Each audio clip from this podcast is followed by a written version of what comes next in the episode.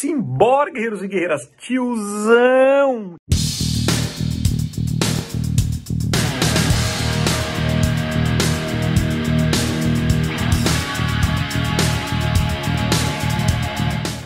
Tiozão aqui, hein?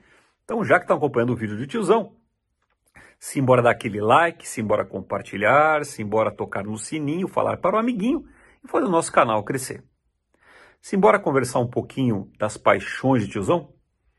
Pois é, tiozão tem suas paixões. E uma das paixões que tiozão tem, aliás, uma das taras que tiozão tem, é o nosso querido L1049 Lockheed Constellation. Olha, bichão, Constellation. É um avião antigo, né? É, como sempre, todo mundo sabe que tiozão adora é, coisa, avião velho, né? E o Constellation é o avião velho, porém, Lembra de uma coisa, o Constellation foi para a época o que seria o A380 para a gente agora. Ele era o que tinha de melhor, o que tinha de mais moderno, o que tinha de mais interessante, o que de mais veloz, mais alto, tinha os motores mais potentes, e isso mexe muito comigo, né? Eu acho o avião do cacete. Ele tinha linhas maravilhosas, né? É, aquela cauda dele em, dividida em três partes, né? é, eu acho lindíssima, né? O trem do nariz avançado, ele era jogado para frente, e o próprio, próprio desenho da, do, do, do, nariz do avião era belíssimo, e ele, em linhas de voo, era imbatível. Você imaginar que o avião desse foi projetado na, na prancheta mesmo, né? Na mãozinha, moçada. Não tinha computador, CAD, essas coisas não. Era na base do engenheiro e da prancheta. Imagina o que foi a inteligência, do, do, do a, a, lucidez de quem desenhou um troço desse foi maravilhoso mesmo, né?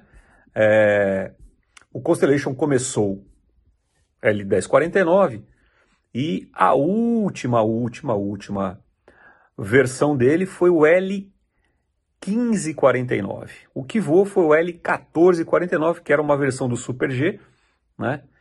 Esticada. Eu, para variar com tudo na aviação, né? Ele começou a ser construído, depois vão esticando, esticando, esticando e ajeitando.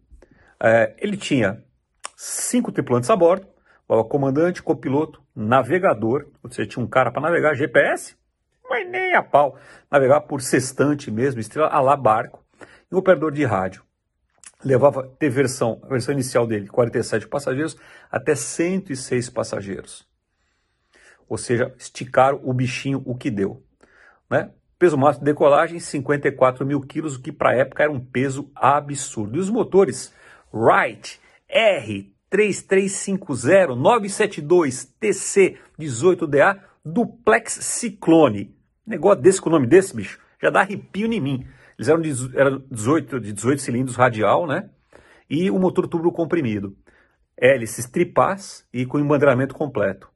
Ou seja, era o supra-sumo, voava a, vou falar em quilômetros por hora, para o pessoal todo acompanhar, né? 530 km por hora, né? de velocidade máxima, velocidade de cruzeiro 500 km por hora e voava a 25 mil pés pressurizado.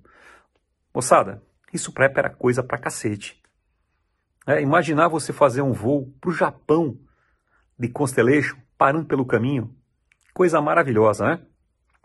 E tinha um, um nickname aí, que era o melhor quadrimotor trimotor do mundo. Vou explicar o porquê.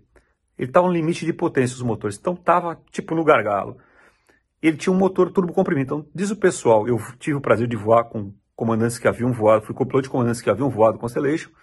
Quando você engatava o turbo e acelerava, pistãozinho, pum, e o motorzinho, bandeira. A Varig teve um Constellation, inclusive, que fez um poço na água, fez um ditching. Não me engano, foi o comandante geral do Kipling que fez o poço na água, mas não tira em si o mérito do avião. Eu não tive prazer de voar, eu voei com Constellation de passageiro, tá? Eu voei com com meu pai, eu não tive o. Não tenho memória viva disso, né? Faz muito, muito tempo mesmo, né?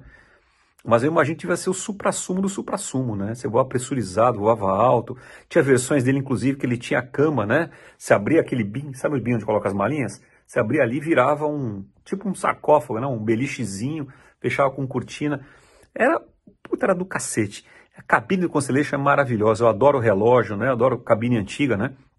Com relógios, cheio de manete, cheio de luz, painel de, painel de engenheiro de voo do, do, mecânico de voo do Constellation era um verdadeiro porra, uma estação espacial, né? Era muita luz, muito botão e muita coisa acontecendo. Eu cheguei a ver Constellation voando, tá? É, não dentro.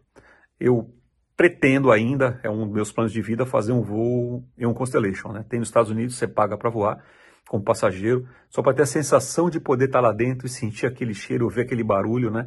Da partida no motor radial, quando você dá partida, ele tem um ruído muito pró próprio e gera aquela fumaça branca. Eu acho aquilo lá maravilhoso, né? Decolando com turbo engatado, soltando labareda. É coisa de maluco, é coisa de maluco mesmo, né? Ah, tiozão, por que você gosta de avião velho? Não sei.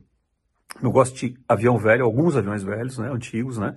Vintage, para ficar mais bonito. E gosto muito de jato antigo também, né? Do 07, o DC-8, o Convair 990, o Coronado, eu acho maravilhoso, eu acho o Constellation um baita avião, gosto do DC-6, do DC-7 também, já não gosto tanto do DC-3. Essa parte dos aviões mais, dos airliners mesmo que a gente fala, né, que, que voam longas distâncias em condições muito, muito, muito complicadas, é que me enche os olhos, cara. Eu acho aquela aviação realmente maravilhosa. Eu tenho hábito, eu tenho filme, um monte de filme aqui gravado, que eu, que eu salvo de pessoal voando Constellation, né? E fazendo aquela aproximação, nariz para baixo, ele vem com o nariz baixo assim, não vem com o nariz alto como jato, né? ele vem com o nariz baixo, o cara fazendo o flare arredondamento ali, tocando. As, se não me engano, as hélices tinham reversível, tá? Né? Você engatava o reverso. Gente, eu acho o top do top do top. Né? O cara fazer uma viagem que demorava 10 dias. Imagina você pousando no Japão em 1950, 50 e pouco. Né? Eu, eu, eu me vejo ali e eu acho que todos nós nos vemos em situações interessantes. Eu acho que a maior, a maior benção de a gente ter o canal é poder dividir essas sensações que a gente acaba tendo, né? Ou vivenciando de uma forma ou de outra. E o Constellation é uma memória viva. Eu tenho fotos do meu pai no Constellation, estão com minha irmã. Bem novinho, aliás, bem magrinho e tal. E eu acho que deve ter sido uma curtição poder aproveitar esses anos de ouro aí, poder ter vivenciado essas, essas experiências aí. Ela 1049 Constellation. Lembrando que o Museu da TAM tinha um Constellation que está pintado em cores da Panera do Brasil, que estava maravilhoso. João Amaro, deixa eu entrar, faz favor. Aqui na Coreia do Sul a gente tem um Constellation também. Está na escola de aviação da empresa que eu vou e está parado no pátio lá. Ele chegou voando, inclusive chegou em condições de voo, ele foi trasladado voando para cá. Está com pintura da Breitling, inclusive foi patrocinado pela Breitling, a reforma toda dele. Está lá parado lá. Entendeu? Eu tentei é, ir uma vez, agora está mais complicado, mas eu ia combinado de fazer uma visita lá e eles abriram o avião para eu poder entrar, porque para mim só poder entrar, tocar naqueles comandos, sentir aquele cheiro e fechar um pouco o olho e me sentir dentro ali, nossa, é uma sensação indescritível.